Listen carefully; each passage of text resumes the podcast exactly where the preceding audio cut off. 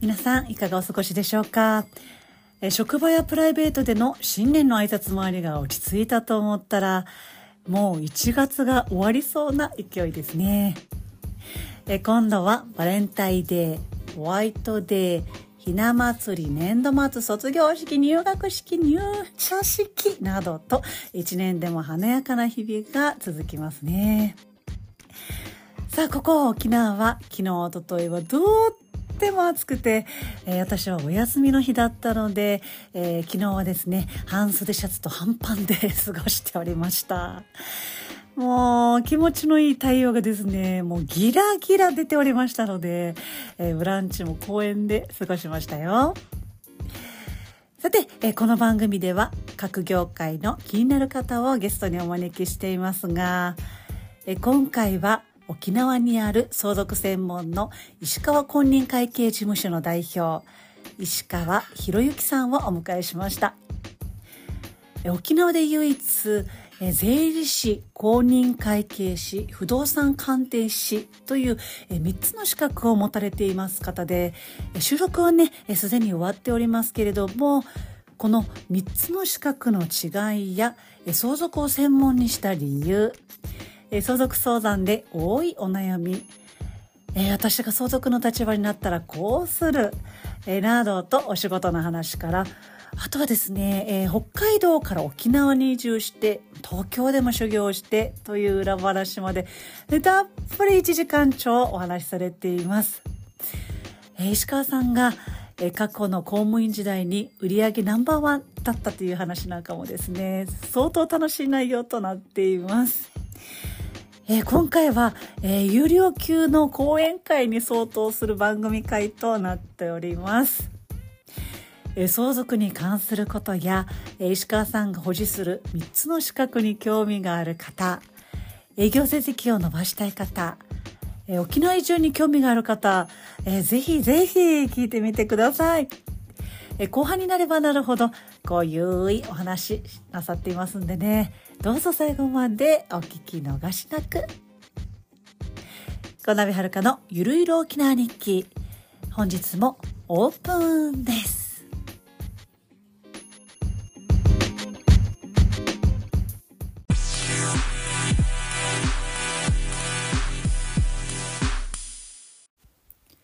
アップルポッドキャスト、Spotify、 Amazon Music、 stand.fm でお届けしているこの番組は、ライター、司会、コンサル、ファイナンシャルプランナーと、沖縄でパラレルワーカーをする私、小鍋遥が、日々のつぶやきを中心に、沖縄ネタ、仕事ネタ、暮らしネタの3本柱でお届けする番組です。時には気になる方をゲストにお迎え、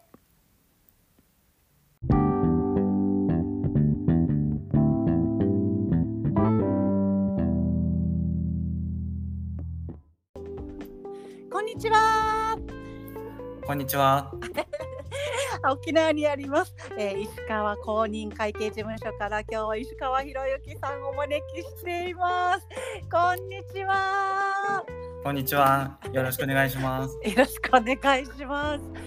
えー、1月のすっごいお忙しい中、えっ、ー、と真っ昼間からお呼び出しさせていただきました。はい。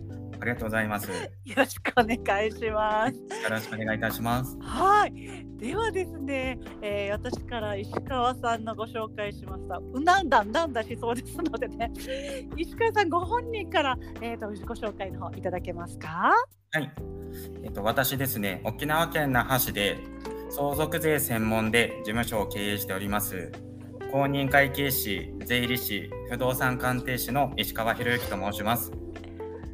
もともと、あ、あどうぞどうぞ 北海道札幌市出身で、10年ちょっと前に沖縄に移住してきました。どうぞよろしくお願いいたします。はい、よろしくお願いします。なんかあの公認会計士と不動産鑑定士と、はい、あと税理士あと市川さん行政書士も持ってらっしゃいましたかね？あ、行政書士は持ってないんですよ。ですね。でもこの、はいえ公認会計士不動産鑑定士税理士のこれ3つ持ってる方って沖縄県内いらっしゃいましたかね？はい。えっ、ー、と沖縄だと私だけですね。わわすごい、はい、全国だと多分100人もいないと思うんですけども、はい。多分何十人っていると思います。あ、そうですか。はいね、そこら辺もちょっと今日は、えっ、と、ゆっくりまったり聞いていきたいなと思います。よろしくお願いします。はい、よろしくお願いいたします。はい。で、石川さん、あの、早速ですけれどもね、はいえっと、事務所の、えっと、概要をちょっと教えていただけますか？はい。まあ、事務所で言いますと、あその沖縄県那覇市で、まあ相続税専門の税理士事務所を経営しております。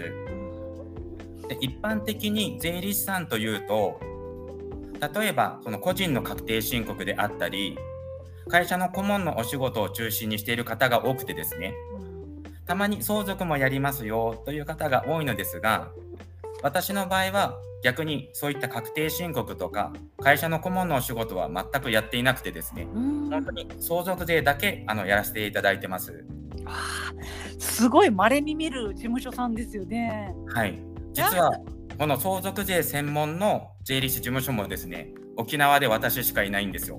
ええそうなんですね。はい。そうなんか行政書士さんは相続専門っていう方ねちらほら見かけますけれども、なかなかそうですよね税理士さんとかでなかなかないですよね。そうなんです。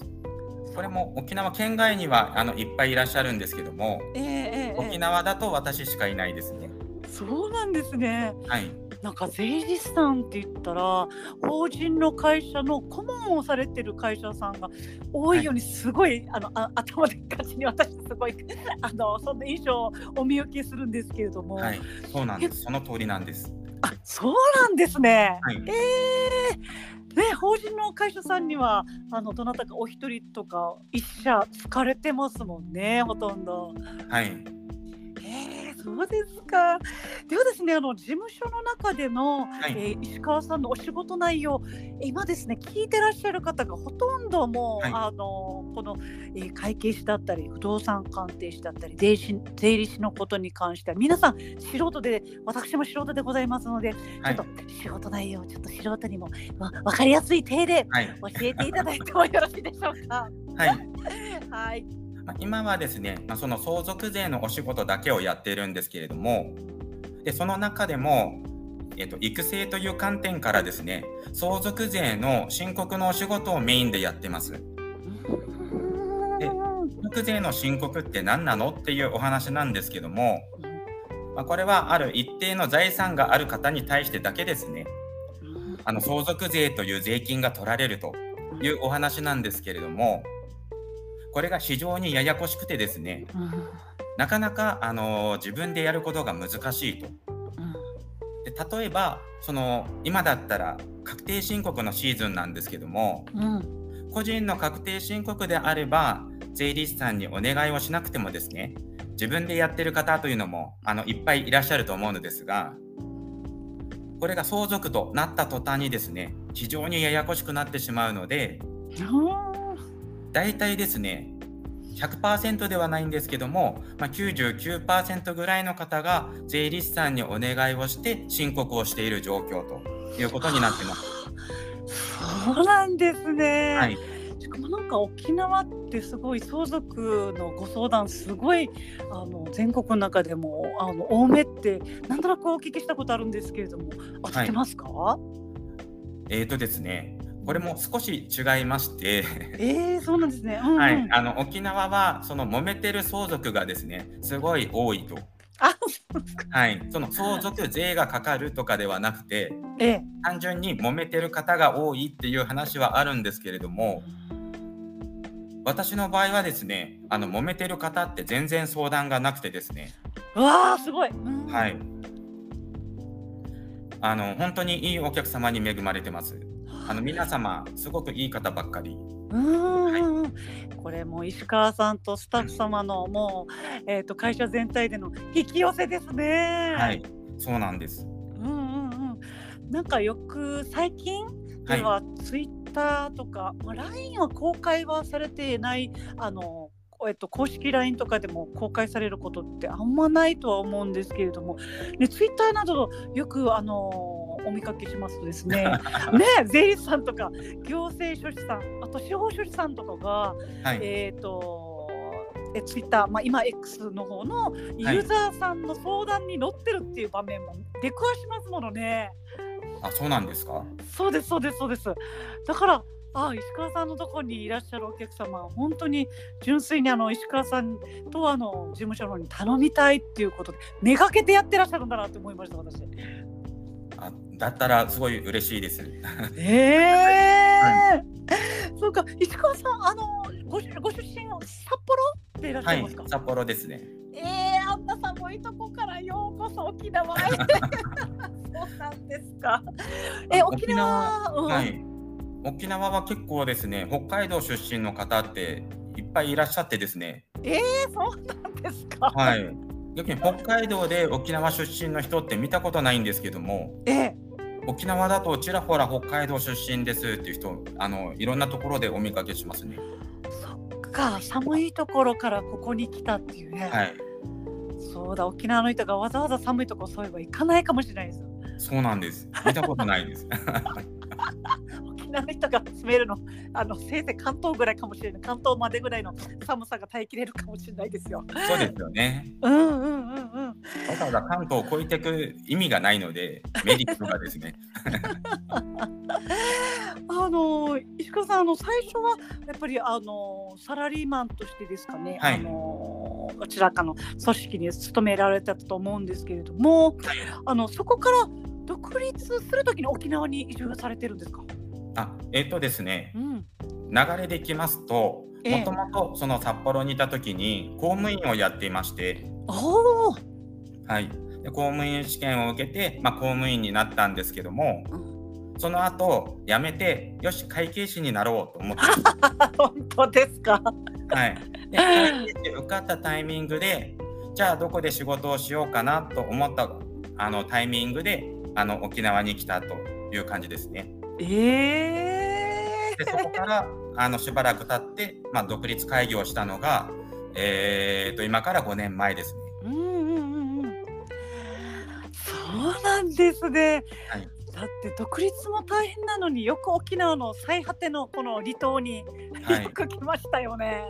はいこれなんか沖縄を選んだ理由とかもあるんですか？はいぜひ教えてください。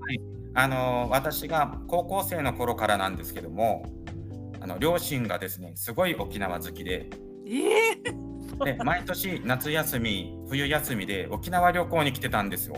あ、そうなんですね。。はいい、であの、まあ、両親が、まあ、将来的に定年退職した後は沖縄で暮らしたいっていうことをずっと言っててですねうんうんうん。で、まあ、私もあの初めて沖縄旅行来た時にあのやっぱり観光なのでですねうん。あすごい沖縄いいなと思ってですねね実際に仕事したらすごい大変だったんですけどもえ。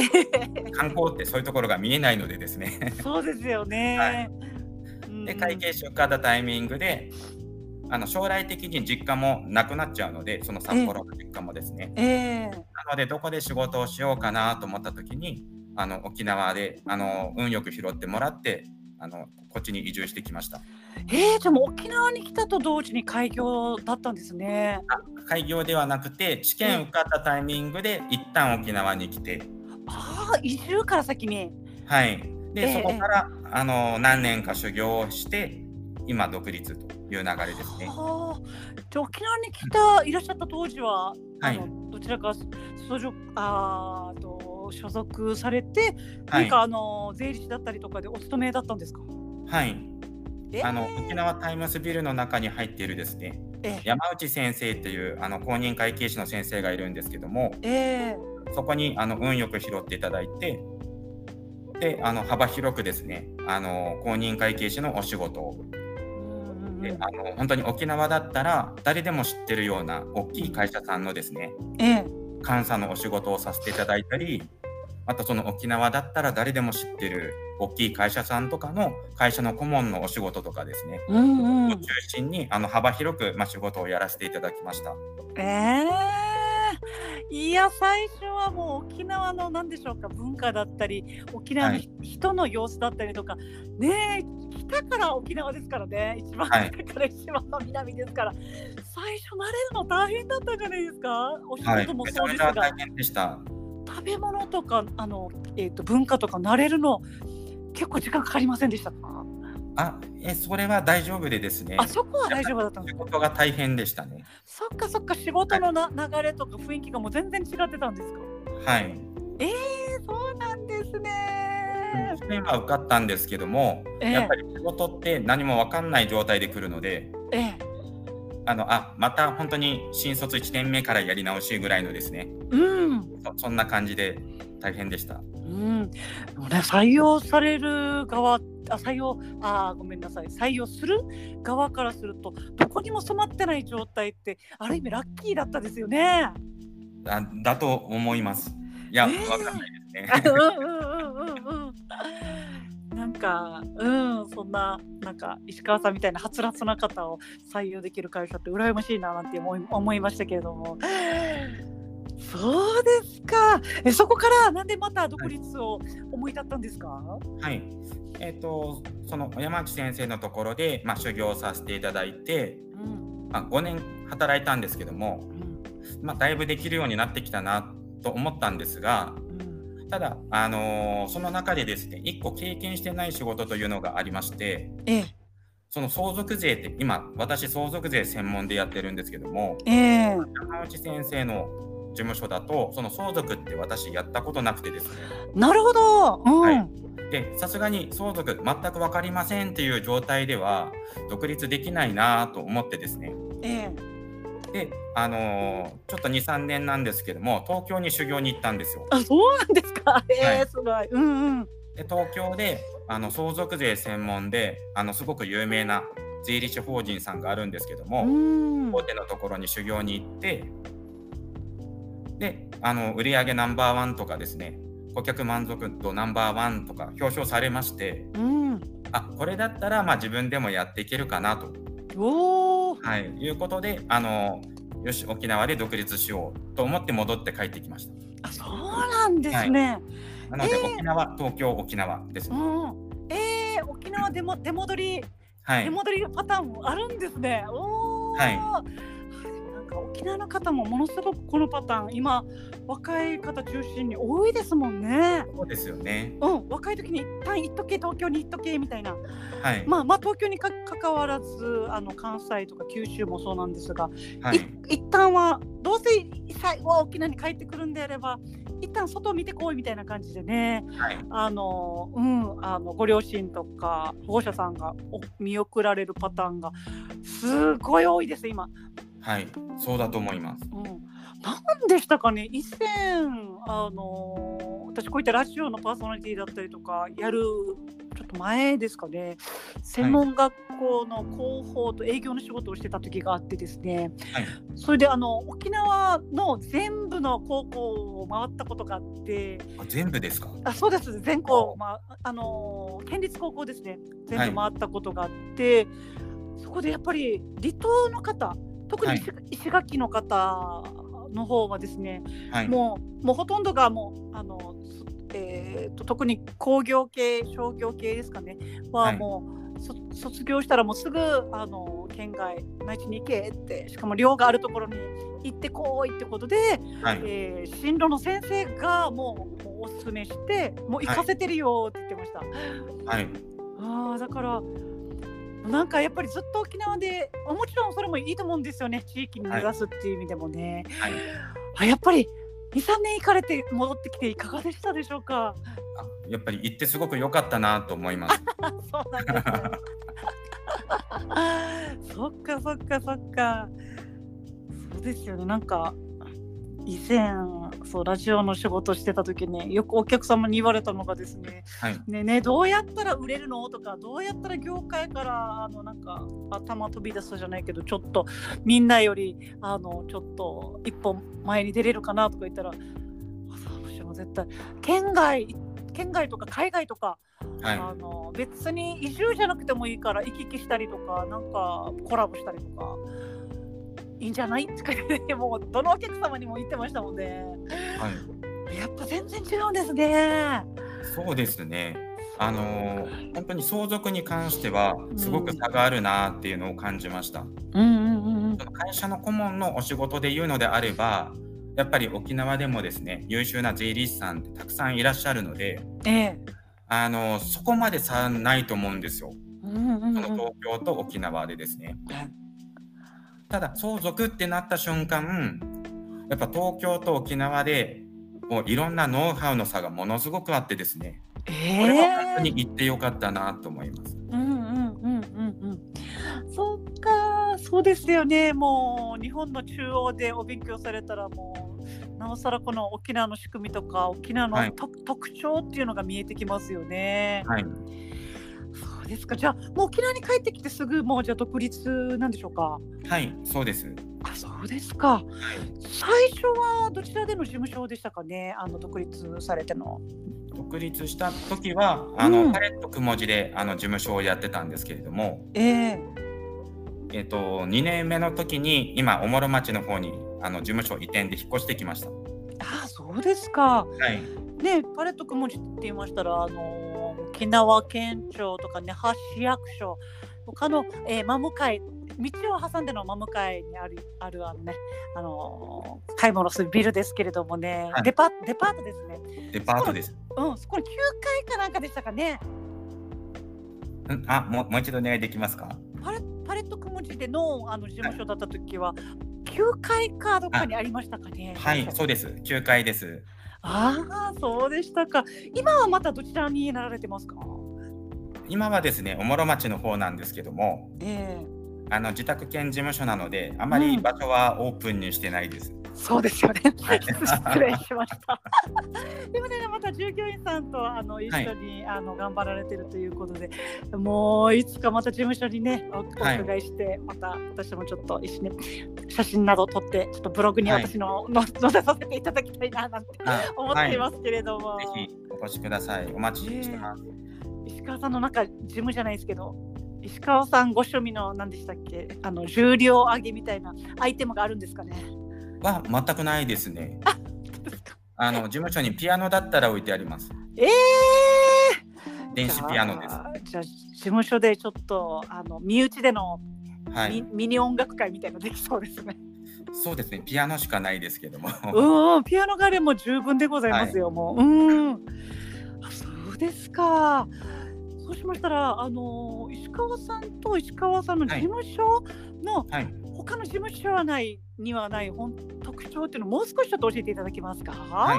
はい。まあ、特徴で言うと、まあ、大きく3つありまして、はい。やっぱりまずその沖縄で相続税専門でやってる税理士事務所が、まあ、私だけっていうのがまあ1つと、うんうん。まあ、2つ目で言うとやっぱその相続税専門でやってるからこそっていう話ではあるんですけどもはい。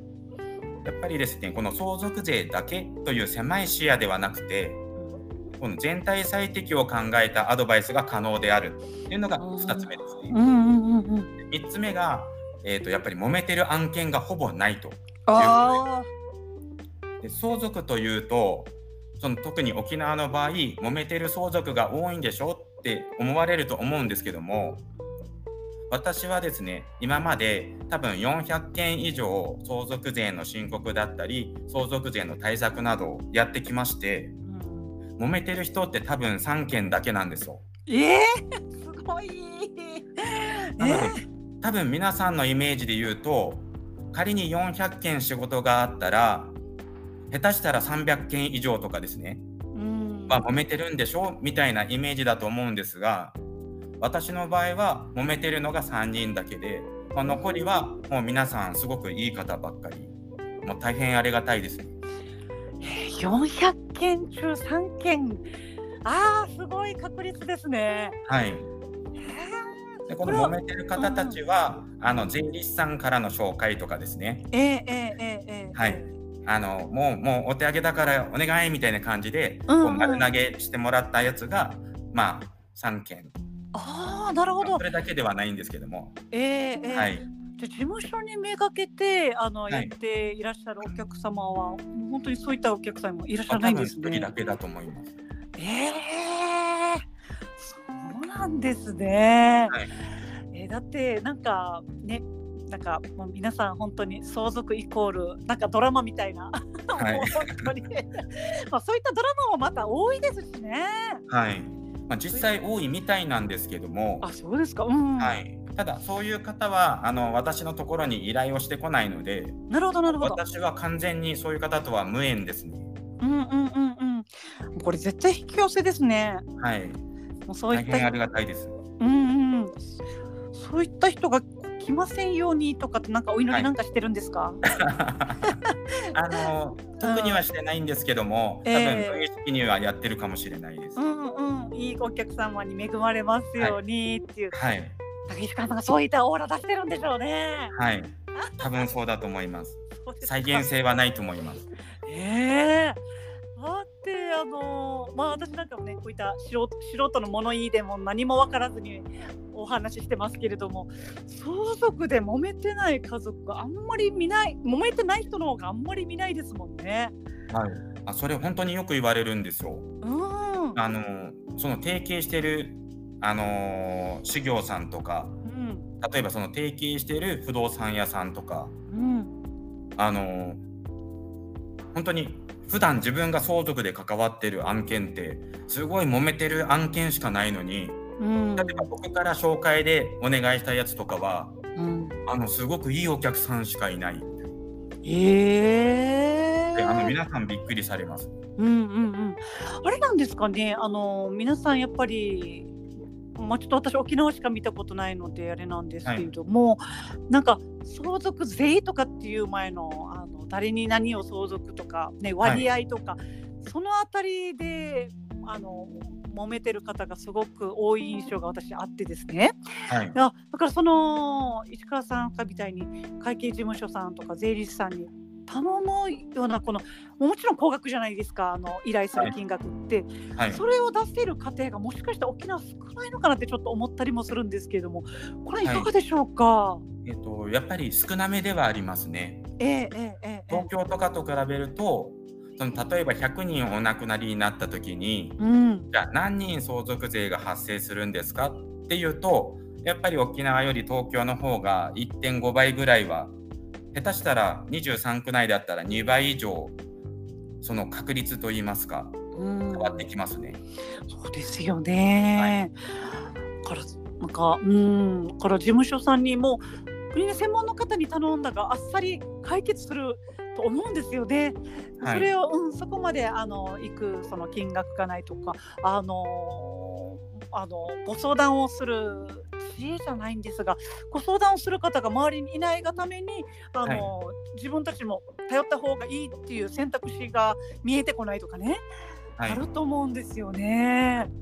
ただ揉めてしまった場合はですねええもはや税理士の仕事っていうのは特になくてですねあそうですか。あそのうん相続税のところはあるんですけどもえ揉めてしまったらそこをどうするかはもう弁護士さんだけなんですよ。えなるほど。はい、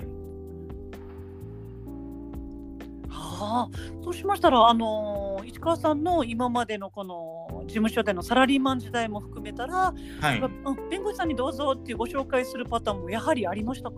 ないですね。えー、それも。揉めてる案件が全然ないので、えー、揉めてたらあの弁護士さんにお願いしますっていう話が出てくるんですけどうも、ん揉めてる人がいないので、うん、弁護士さんにあのどうぞって紹介する仕事がですね、全くないですね。へえ。いやーもう石川さんにお見せしたいぐらいです。もう本当にたくさん聞きますよ。そうね、そういった方行かないのかもしれないですね、事務所さんにね。そうですね。うんうんうん。あの事務所さんに行くっていう選択肢があのんないって言いますかね。あ、行はいった。方が楽だけど、そう楽っていう道を選んでないのかもしれないですよね。うーん、まあ揉めてる時点でそもそもがうん相談する先って弁護士さんになるのかなと思うので。でそのうちその相続税がいっぱいかかる方とかはうん弁護士さんからまた税理士さんに紹介でとかっていくわけなんですがええ私は特に弁護士さんと提携とかしていないので、ええまあ、なので弁護士さんからもその揉めてる仕事とかは来ないですし、うんまあ、いろんな紹介とかで来たりするんですけどもうん。特に揉めてるのは全然ないですね。あ、そうですか。はい、私多分もあの珍しいと思いますあとって全も国的に。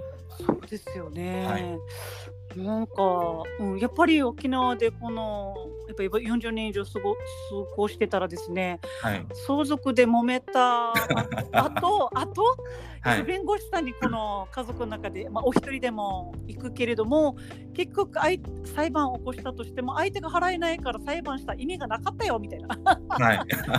そのパターンもよく聞きますよ。はい。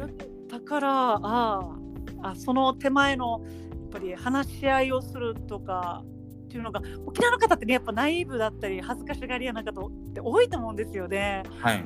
そうそうそうそういう文化もあるのかなって思いますね。はい。うんうんうんうん。わかりました。ありがとうございます。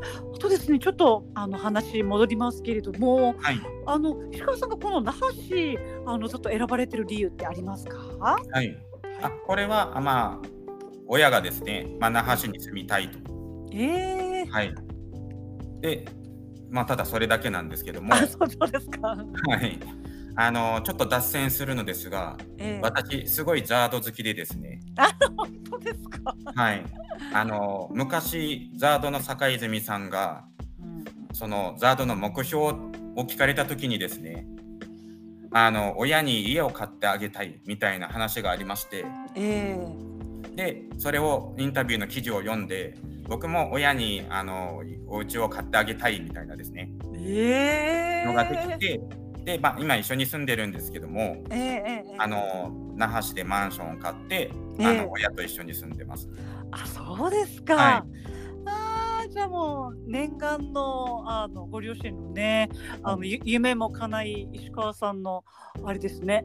あのもう沖縄に移住するっていう夢も全部叶ったんですね。独立の夢も。そうですね。えーででであの石川さんあの独立するきっかけって何だったんでしょう？あの、まあ、はい、独立するぞっていうのもありましたがその手前に独立やっぱりしたいなとかっていうのあったと思うんですね。はい、後押しされたあの方の存在だったりとか、はい、名言だったりとかぜひ教えてください。はい。えーと、これもちょっといくつか段階があるんですけどももともと何で会計士を受けたのかっていうところから考えると、うん、やっぱり将来的に自分で事務所をやりたいっていうのがあったんですよ。あそうですか、はい、でなんで事務所を持ちたいかと思ったかというとその公務員をやってたんですがあの昔のですね日本郵政公社、うん、で今で言うとそのゆうちょ銀行さんとかあの郵便局さんとかになるんですけども、うん、でそこでは公務員なんですけど唯一営業がある公務員でですね。おえ普通あの公務員さんってあの税金をもらってお給料をもらってっていう話になると思うんですけども、えええ郵便局はその例えば国債の販売とか、うん、投資信託の販売とか、うん、まあ、問題になってましたけどそのかんぽ生命さんのあの保険の販売とかですね、うん、まあ、そういうのがあって、まあ、当時北海道で働いてたんですけども、あのー、北海道で一番の営業成績を出しまして、えーうんうん、投資信託とかですね。うんうんうん。でそれを考えるといやなんかこれだったら自分でやった方がいいんじゃないかなと思ってですね。なるほど、うん、はい、でじゃあどんな仕事がいいかなっていうのを考えた時に、まあ、いろんな資格があるわけなんですが、うん、あの会計士が良さそうかなと思ってですね具体的にも独立もできるし、うん、会計士って良さそうだなと思って。だからもともと独立する気持ちであの会計士の勉強してました。あそうですか。はい、えー、いつかの将来の夢とか理想とかでもなく、はい、もう夢をもうもう目前に、えー、目標にして。はい。えー、そうですか見据えて。はい。実際に独立しした時に関して言うと、まあ、その沖縄であの修行をして、まあ、東京に行ったわけなんですが。本当はですね5年ぐらい東京で修行しようかなと思ってですね、ええ、でも5年ぐらいやればあのできるようになるだろうと、うん、思ってたんですが結果的にはすぐ帰ってきちゃいまして、ええでそれもですねあの大学大学といいますかその東京で働いてる間にそのせっかくその5年修行しようと思ってたので、その間にやれることは全部やっておこうと思ってですね、うん、大学院に通おうと思ってたんですよ。ええ、でこれがあの最初東京に行くタイミングで大学院を受けたんですけども、うん。その時はあの普通に合格になりまして。はい、でちょっとここ話がややこしいんですけどもええあの不動産鑑定士もその時に受かってたんですよ。で大学院も両方受かってうんでどっちを先にやるかっていう話になるわけなんですがうんじゃあ先に鑑定士の方をやるので鑑定士が終わったらまた大学院受けに来ますって言って入学辞退したんですよ。あ、本当ですか？はい、うんうん。で鑑定士の方がその後終わったので、まあ、仕事しながら鑑定士の実務収集っていうのをやってたんですけどもええそれが終わったのでまた大学院受けに来ました今度は入りたいですみたいな感じで大学院の試験を受けたんですけどもうん。あの筆記試験は満点だったんですがうん。面接で不合格になりましてええそんなことあるんですね。はいええあのそうですね最初に受けた時も筆記試験は満点だったんですけどもうん。で2回目受けた時がその面接で不合格になりましてうんうんうん。で面接の時になんかもうこんなにできるんだったら大学院に通う必要ないよって言われてなるほど沖縄に帰って独立したらいいよって言われたんですね。れ。なるほど。うん。いや本当はあと23年ちょっと東京で修行したかったのでうん。大学院に2年行こうと思ってたんですけどもええという旨をあの職場に報告したらですねええ。もう1個ぐらい大学院受けたらいいんじゃないみたいに言われてですねあ、そうですか。もともと1つしか受けるつもりなかったのでええ。でもう1個受けたらやっぱり筆記試験は満点だったんですけども、うん面接で不合格になりまして、うん。うん、やっぱりもう沖縄に帰って独立したらいいよって言われたのでですねえ、同じく。はいうんなので、本当はあと2、3年東京にいたかったんですけども。急遽沖縄に帰って独立することになりました。あ、でもこの大学院の受験を OK した会社さんも会社さんでしたね。すごい。はい、あむしろあの会社さんとしては大学院に行ってくれた方があと2年あの東京に残ってくれるので、ああ、ええ。はい、あむしろ通ってねみたいな感じだったんですけども、うんうんうん。あそうですか。はい、そうですね。大学って研究者とかで研究ですものね。はい、ああそうですか。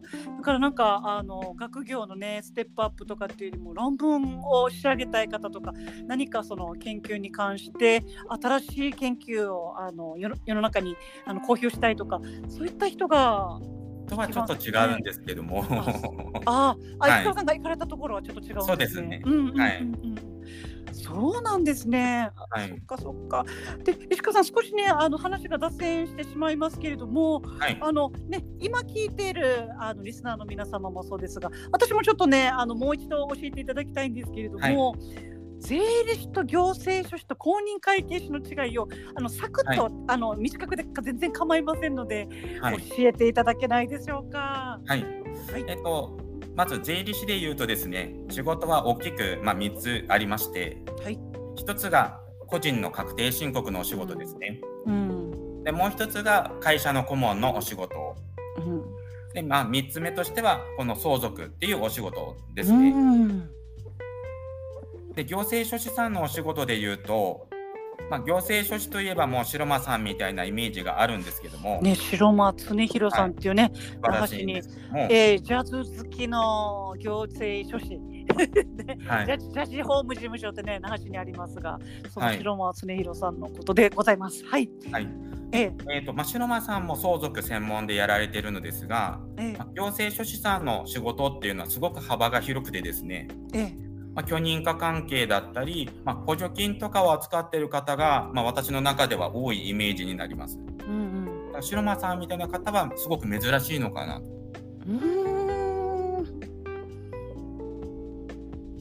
で、え公認会計士はですね、まあ、上場している会社を含めてなんですけども、本当に大きい会社さんの、えー財務諸表、まあ、いわゆる決算書みたいなものがですね、正しく作られているかを、まあ、監査、チェックするお仕事になります。うんうんうん。この公認会計士って沖縄そんなに多くないように見えるんですけどそうですかねやっぱり。100人ぐらいはいますね。えー、そんなにいらっしゃるんですね。はい。えー、でも税理士さんは500人弱いますんで、本当ですか？はい。うん。税理士さんの方が圧倒的に多いです。うんうんうん。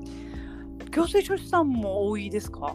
行政書士さんも数は多いと思います。何人かはわからないです。ええええね税理士事務所とか行政書士事務所とかっていうのはよく看板お見受けしますもんね。はい。公認会計士事務所っていうのはあんまり看板見ないなとそういえば思ってたんですよね。はい。うんうん。そうなんです。那覇市でもなかなか少うんこれに特化したのが少ないのかもしれないですけれどもね。はいうん大きい会社さんをターゲットにしているのでなかなかこの公認会計士のお仕事が沖縄だと少ないっていうのがですねどうしてもネックになってきます。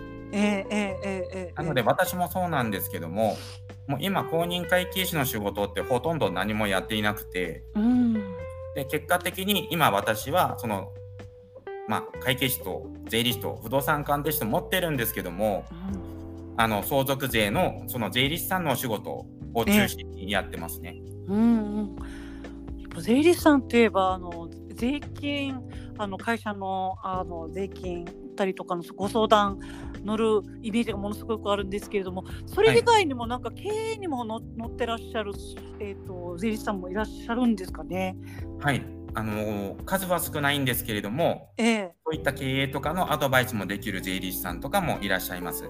うんうんうん、なんかあの本当に数少ないんですけれども、はい私が経験してきた OL の会社ではやっぱり税理士さん顧問税理士さんですかねはい。必ず一人はついてて、はいな。んかもう一月に1回なり多い時は1週間に1回だったりとか、はでもよくあのお見かけしたなとかって思ってますね。はい。うんうん。しかもイケメンなお兄さんが多かったですよ。あ、そうなんですか？いやなんか仕事ができる方はイケメンな方が多いのかななんて思ってました私。あ、それは多分当たりだと思います。あそうですか。多分引き寄せです。引き寄せ。あそうですか。はい。あああとものすごくシングルの方が多かったように思いますけれども。あ、すあー、そうなんですね。あの多分激務が多いからではないかと。そうですよね。はい。うん、昔は結婚してましたとかですね、はい。そういった人も多かったように思います。えー、そうですよね、もう仕事がもう忙しすぎて、なんか残業もすごい、あのもう夜中までっていうか、もうすごい大きくしてたんですけれども、はい。石川さんの事務所もそうなんですか？えっ、と私が今経営している事務所で言うと、うんあの残業とかなしですね。おお、ノー残業。私はあるんですけども、ええあの働いてる方はあの残業なしで普通に有給とかも100%消化で、えー素晴らしい。はい、えー、頑張ってます。うんうんうん、そういうふうに認めてそういうふうに会社経営されてる石川さんが素晴らしいです。えーもう頑張ってます。ああ、ねえ社長さん自らこういったこと宣言するとスタッフも休みやすいですね。はい。ありがとうございます。でも仕事は大変だと思います。そうですよね。はい。うん。と石川さんあのもう少しちょっと教えてほしいんですけれども、はい石川さんがその相続専門にした理由って何かきっかけあったと思うんですけれども、そはい。れもうもう少しお聞きしてもいいでしょうか？はい。はい。えっ、とですね、えどどのくらいで話せばいいですか？えざ ざっくりざっくり。ざっくりではいざっくりで、はい。もうはいうんとざっくりでいきますと、えっ、とまず相続税専門にした理由は大きく3つ理由がありまして、えで今までですねこう幅広く仕事をやってきたんですけどもその中でこの相続のお仕事が一番面白かったというのが、まあ、1点目であります。えええそうなんですね。はい、で、まあ、うん2番目としましてはあの涙ながらに喜ばれるっていうのがあるんですけどうも、んあのお客様全員というわけではまあさすがにないのですが、うん。あの半分ぐらいのお客様がですね涙ながらに喜んでいただけましてうん。で残り半分のお客様も涙ながらではないのですがあのすごく喜んでいただけるとうん。いうのがありましてなかなかですね個人の確定申告であったり会社の顧問のお仕事これももちろん大事なお仕事なんですけどもうん。なかなかそこまで喜ばれることっていうのがなくてですね。うんうん。はい、で相続のお仕事はあの本当皆さんすごく喜んでいただけるのであのやっててやりがいがありますっていうのが2点目ですね。うんうんうんうん。で、まあ、3点目としましては、まあ、沖縄にも優秀な税理士さんっていうのはたくさんいらっしゃるんですけども、うんこれが相続っていう狭い分野だけで考えるとですね得意な方が少ないっていうのがあります。ああそうですか。うんうん。はい。これはあの例えばお医者さんでですね例えば内科外科うん。眼科とか、まあ、少し違うんですけど歯医者さんとか、まあ、いろんなのがあるわけなんですけどもええ。あの例えばその内科が良くて歯医者がダメとかですねそういうお話ではなくて、うん。まあ、それぞれ皆さん得意分野がありますよと。うんこれと同じで、まあ沖縄にもその会社の顧問とかでですね優秀な税理士さんはたくさんいらっしゃるんですけども、うん。その相続ってなるともう本当に途端に得意な方が少ないと。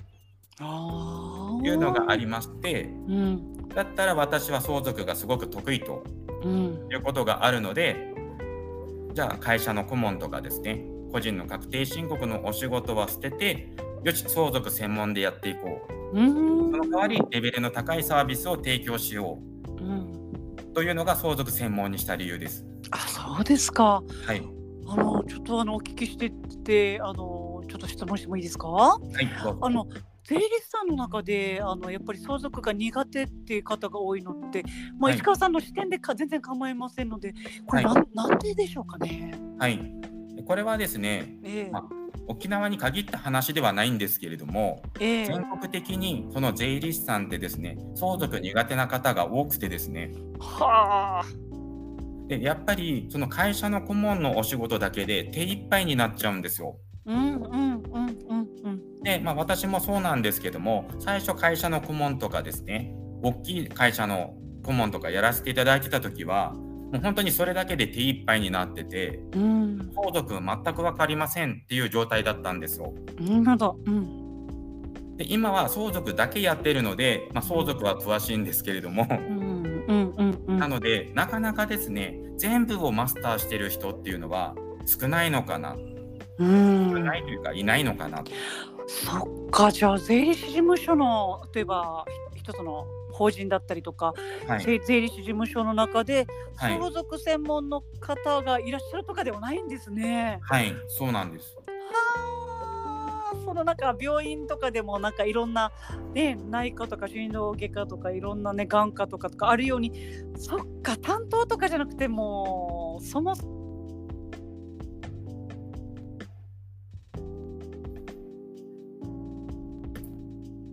い、聞こえますか？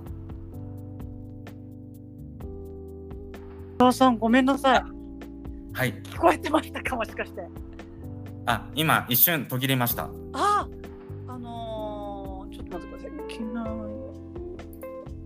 今聞こえますか私の声？はいはい、あ今大丈夫です。あよかったです。一瞬途切れて、あ何も聞こえなかったですか？はい、何も聞こえなかったです。あよかったです。あのー今実は着信がかかってきて着信のあの、はい音楽も流れてたぐらいなんですよ。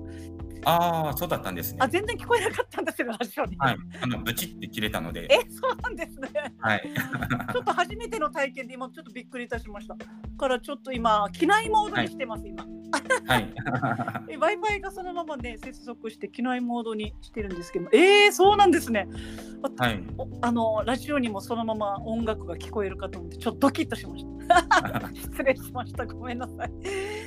そっかそっか。じゃあい病院の中でいろんな部署があるとか、あのあんなイメージで税理士さんの事務所の中にいろんな得意な方がいるわけではないんですね。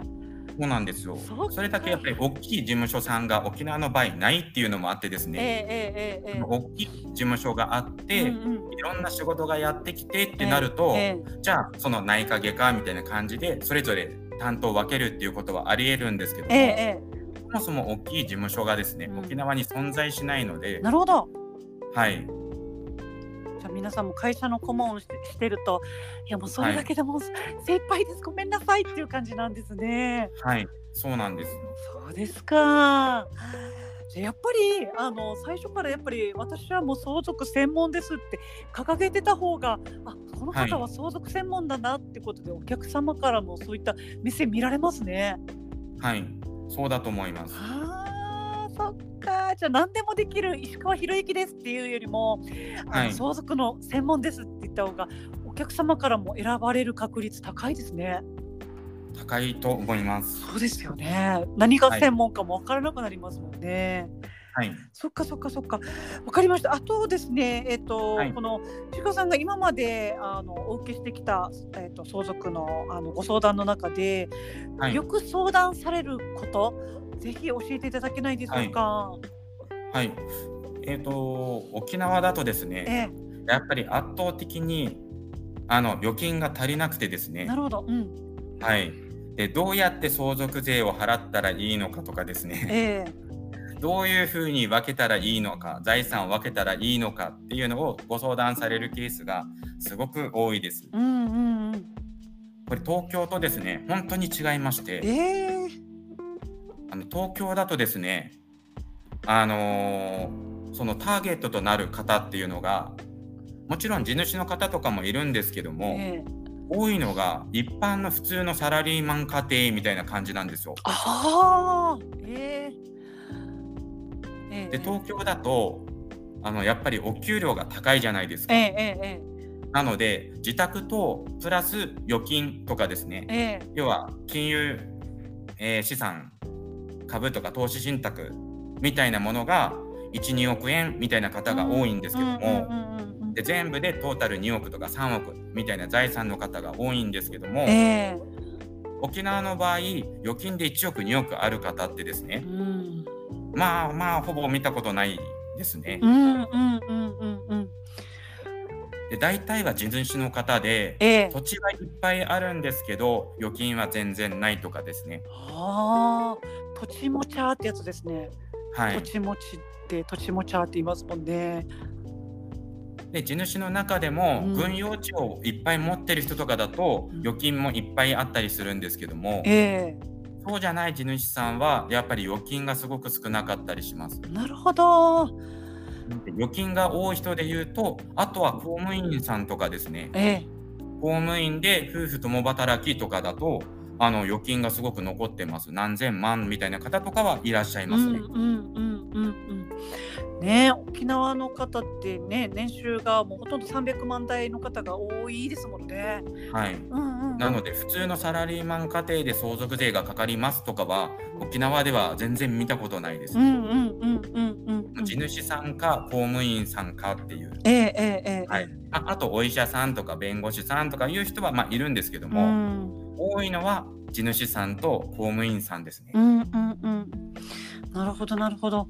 そうですよね。相談、はい。相談したからにはその先の相談料とかっていうのが必ず発生しますからね、はい。そその相談料もですが相続税っていうのも発生しますから。その先のことをそうですよね。皆さん心配してますものね。はい、やっか。ぱりうん。相続税がどのくらいかかるかわからないっていう方が多いんですよ。うんうんこれも、ええ。沖縄に限ったお話ではないんですけども、結構ですねその例えば税理士さんに相続税の申告をお願いしますってこう依頼をするとええ。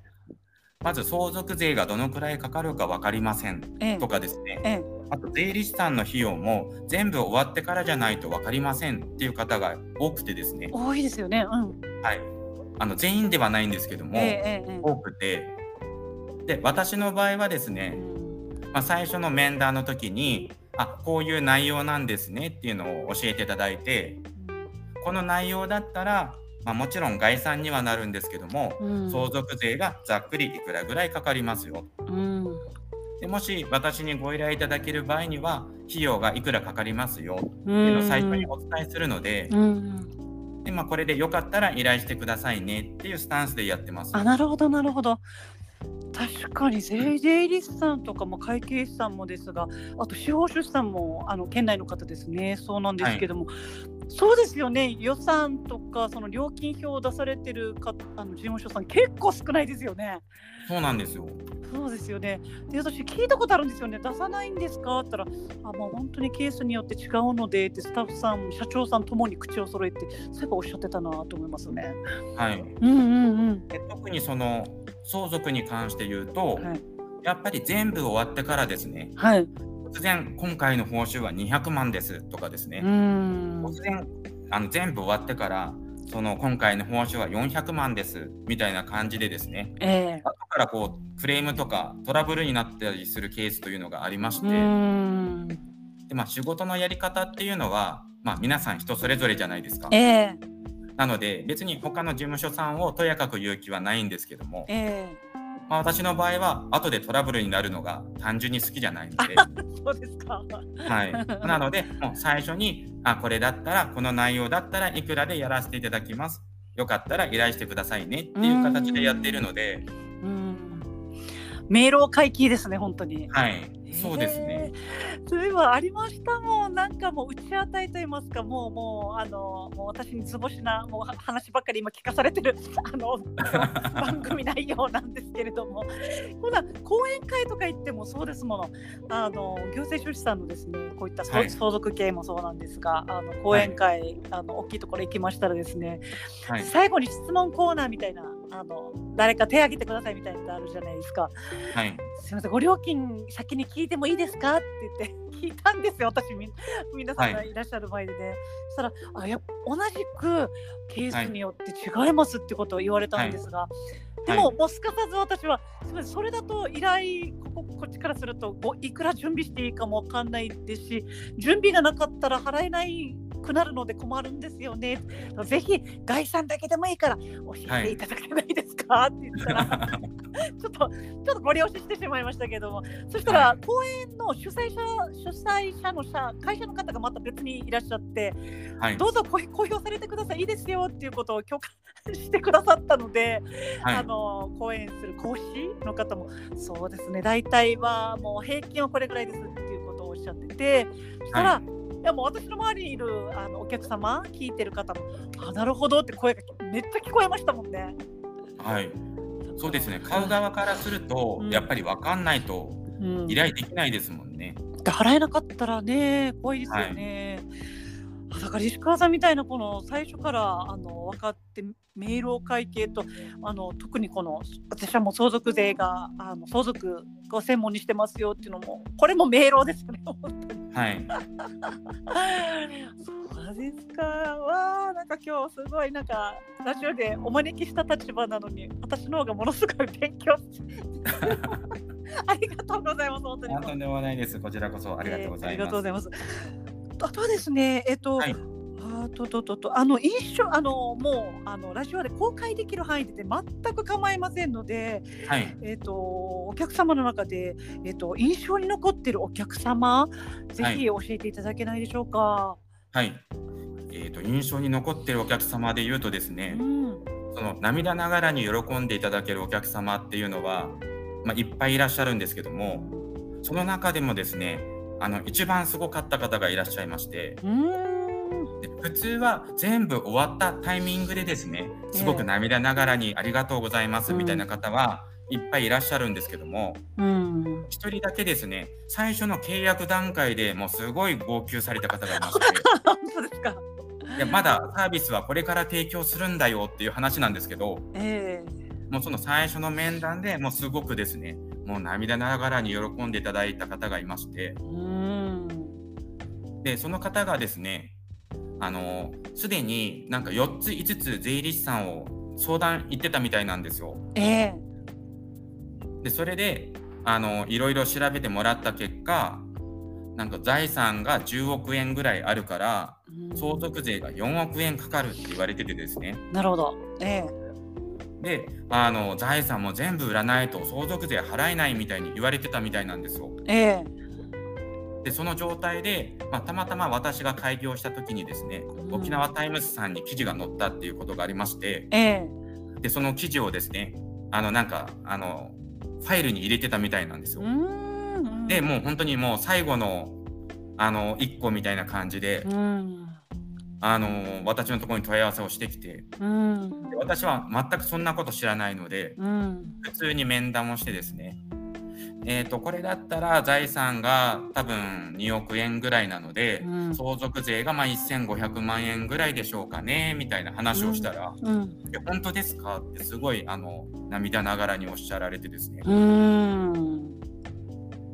でえ結果的には相続税がそこからこう分け方を工夫したりとかで800万円ぐらいになったんですけどもええはい。でも他の税理士さん相談したら4億みたいなうんうん、うん。言われてたのが800万になったのでうん。もうすごく喜んでいただいてですねえええええええただあのやっぱり心配だったみたいでですね、え。うん。やっぱり4対1じゃないですかおお、そっ僕が間か。違ってるかもしれないみたいな。うんうんうんうん。で他の税理士さんはやっぱり資料とかを預かってうん。でいっぱいいろいろ計算して1週間2週間後にこうでしたっていう報告なんですけどもええ。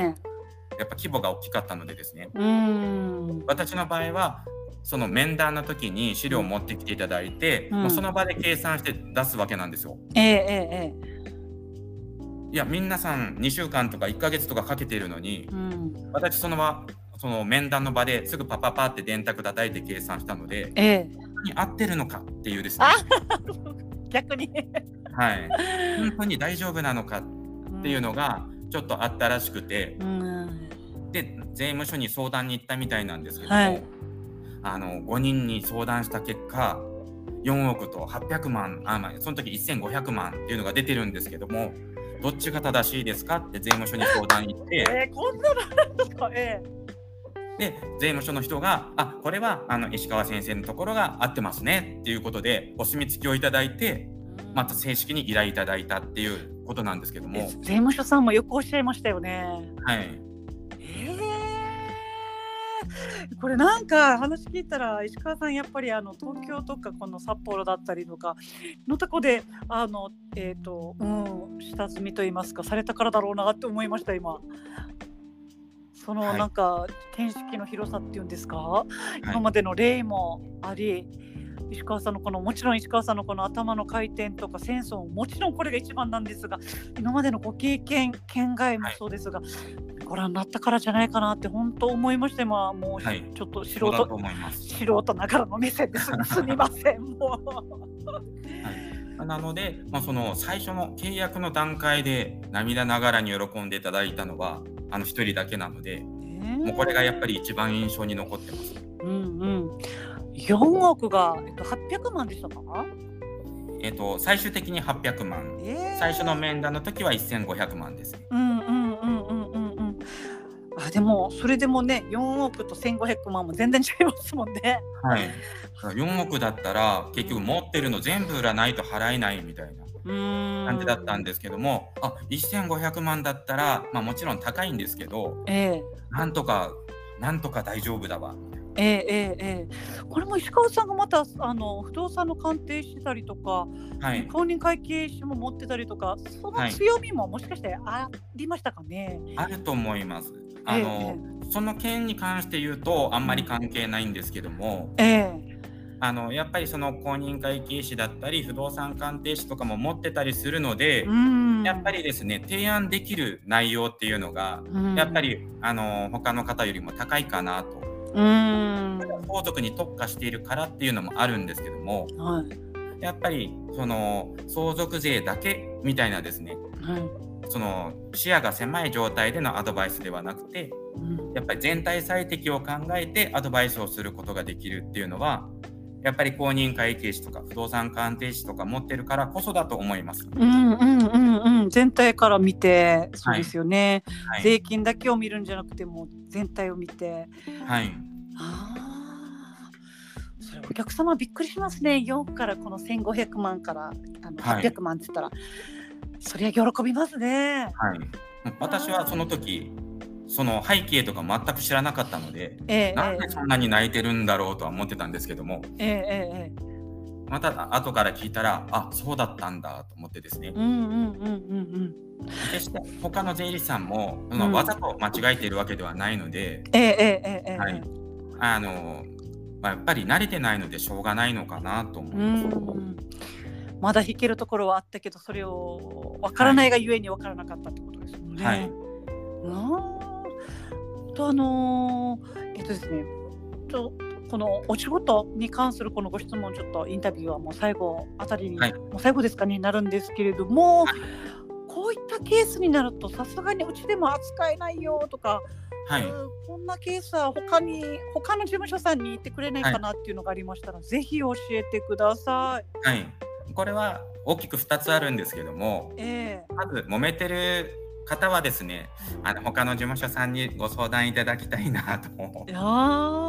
というのと、あともう一つはですね、国際相続っていうのがあるんですけども、えその海外に住んでいる方がお亡くなりになって、海外にもいっぱい財産がありますよっていうのが世の中にもあるらしいんですけども、ちょっとこういうのをですね、私依頼されたこともないので、うん。やったことないですし、うん。あもし仮に私に依頼されたとしたら、こういう国際相続に強い税理士さんっていうのがですね、東京とか大阪とかにはいるんですよ。ええええええなので、まあ、そっちを紹介しようかなと思います。うんうん国際相続沖縄も戦後はものすごく多かったでしょうね。はい。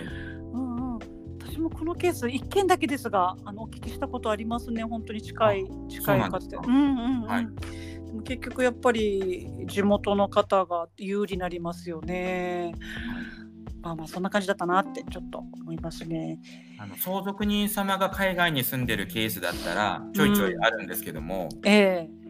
そのお亡くなりになった方が海外に住んでいるっていうのはうん、やったことないですね。ええええええはい。ええ。でも分かんないから適当にやっちゃおうっていう人もいっぱいいるんですけども、あそうですか。はい、ちょっと私はちょっとそこ怖いので、うん。もしそういうのが出てきたらやっぱりその国際相続に強い税理士さんっていうのがいるのでええ私だったらそっちにあの紹介するかなと思います。うんうんうんうんうん。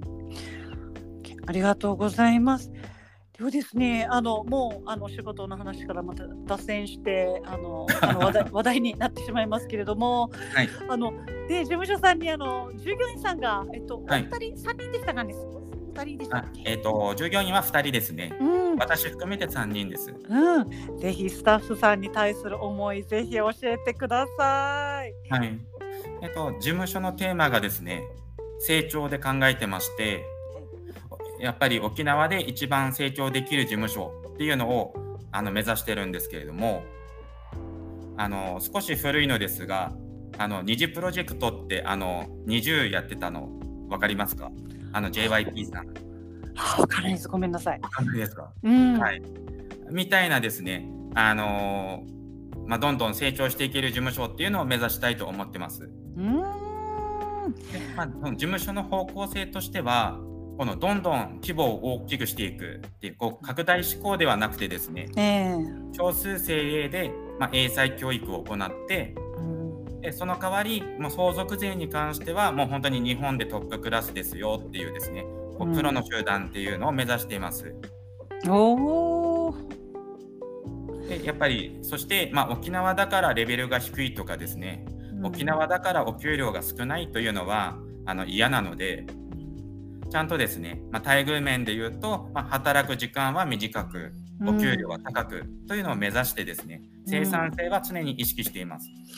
ああ、今流行りの働き方ですね、石川さん。はい、短時間社員とかありますものね。今なのでもうんうん残業はなし、お給も100%消化なんですけどその中で、まあ、限られた時間内で最大限頑張ってもらううんうんうん。で頑張った成果に対してきちんとお給料を払う、ええはい、っていうのを目指してます。うん。あ、いいですね。こんなして、あの、ちゃんと社長さんが見てくれてるってああのありましたら嬉しいですね。うんだといいんですね。うん。だっていくら頑張ってももうあのまあ同じ給料をね毎月いただけるのはすごいありがたいことではありますけれどもはい、なんかあの誰も見てくれなくてっていうのねやっぱ寂しいと思うんですよね。はい、やっぱ頑張っても頑張んなくても給料一緒っていうのがうんなんかそれで頑張れって言われてもですねなかなか頑張れないじゃないですか。そうですよね。うんはい人に認められて初めてやっぱ自分の居場所だったりとかあ自分ってあ頑張れてるんだなって認識できると思うんですよね人間ってね。あーだからそういったこの石川さんの社長さんのこの姿勢いいな本当。うんありがとうございます。ありがとうございます。はい。そうなんかもう頑張ります。はい。そしてあの、えっと、石川さんの事務所があのお客様に選ばれる理由として、おはい客様からよく聞く声、はいぜひ。教えていただけないでしょうか？一番言われるのが説明が丁寧で分かりやすいっていうのが言われます。ああ、そうですか。はい。まあ、あと選ばれる理由としましては、やっぱりこの適正価格、明朗会計っていうところですね。うん。やっぱり全部終わってからじゃないと報酬がわからないっていう方が多いので、やっぱり最初にちゃんと料金を提示してくれるっていうのがすごく安心感がある。うーん。あと、その税務署がですね、やってきたら不安みたいなええ。のがあると思うんですけども、まあ、私の場合、その税務調査とかも強いので安心とか、おお。アンケートとかいただくんですけども、うん人柄が気さくとか、うん。その土地評価に詳しい、うん。相続まで込みで相談に乗ってくれる、うんやっぱ全体最適を考えて的確なアドバイスをくれるとかうんですね、うんうんうん。こういったのをあのアンケートに書いていただいてます。うん、なるほどなるほど。なんか、うん、あの今日のラジオをきお聞きしてもなんか全全体最適？はい、明朗会計この2つものすごくあのすごいなんか印象が残りますなんかあ、よかったです。石川さん自体がもう進むべき道とかご自身の得られるあの特徴とか強みとかっていうのもうしっかり把握されてるんだなと思います。はい、やっぱり全体最適はあの私の中ではすごい推しなんですけども、ええあのできる人が圧倒的に少ないかなと思います。うん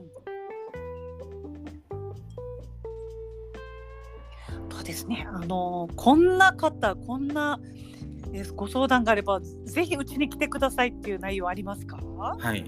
やっぱりですね、いいお客様に来ていただきたいというのが、まあ、大前提としてあるので、やっぱり家族円満に皆さんで仲良く相続をしたい。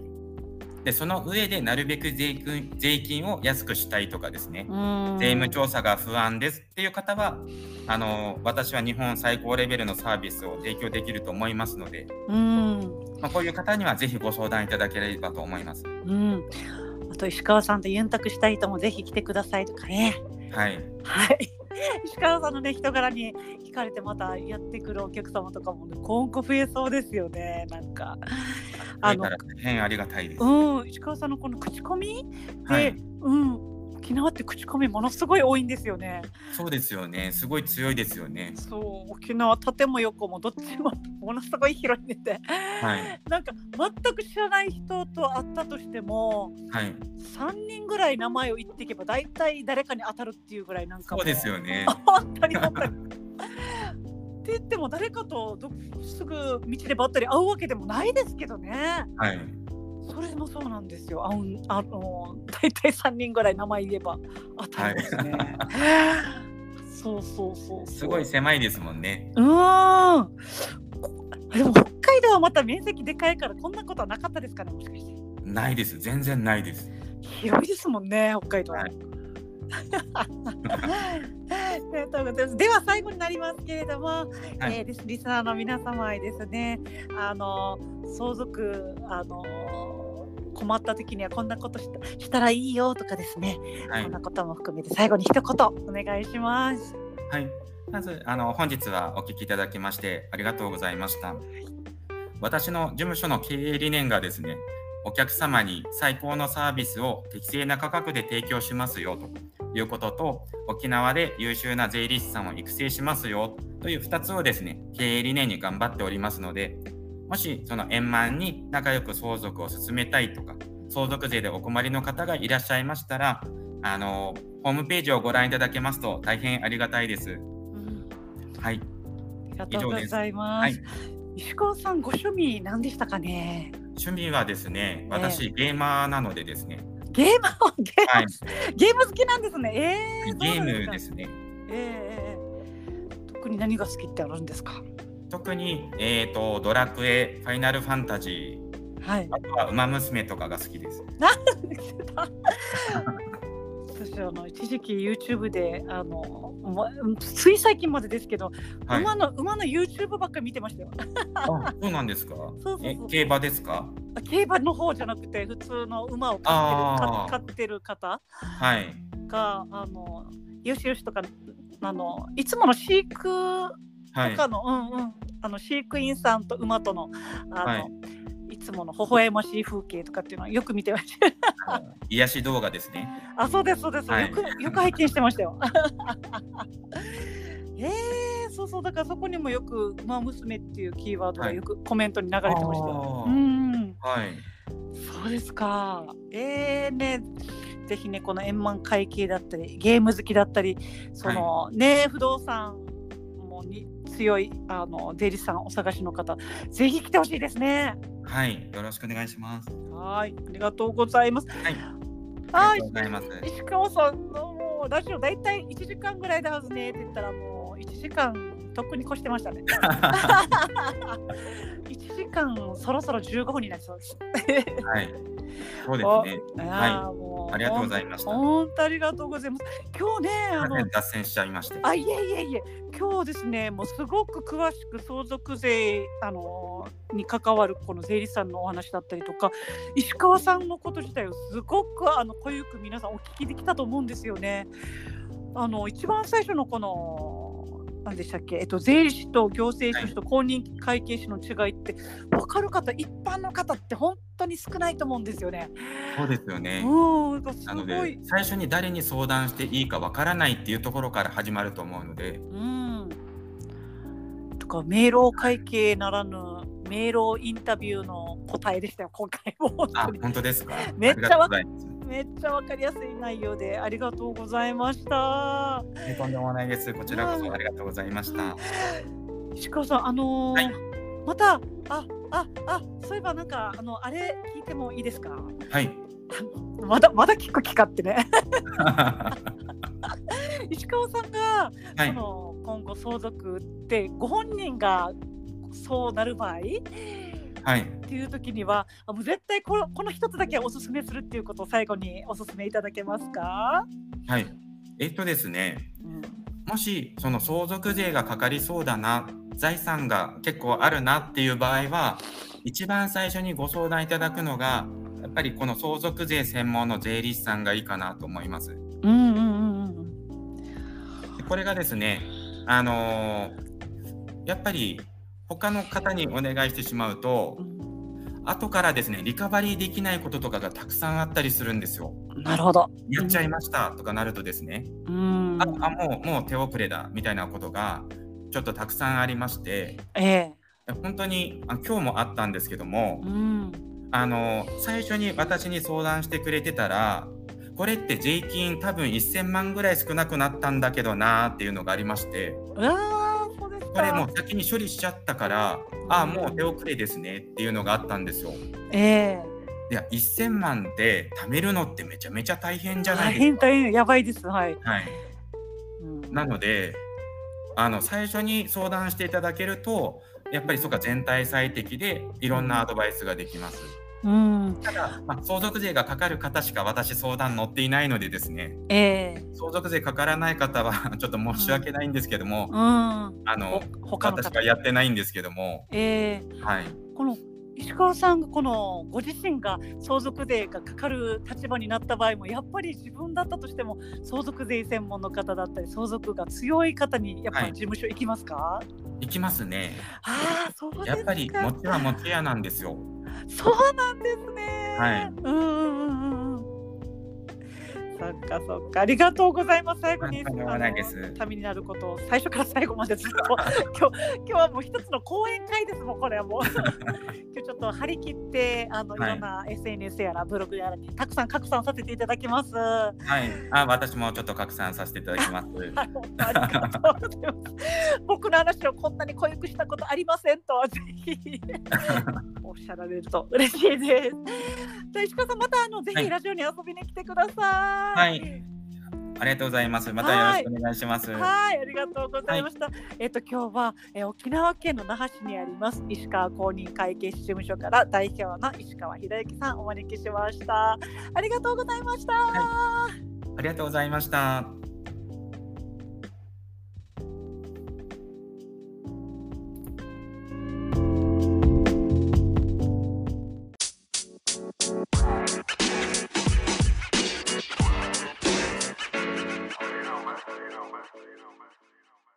このびはるかのゆるゆる沖縄日記。この番組は Apple Podcast、Spotify、Amazon Music、スタンド FM で配信しています。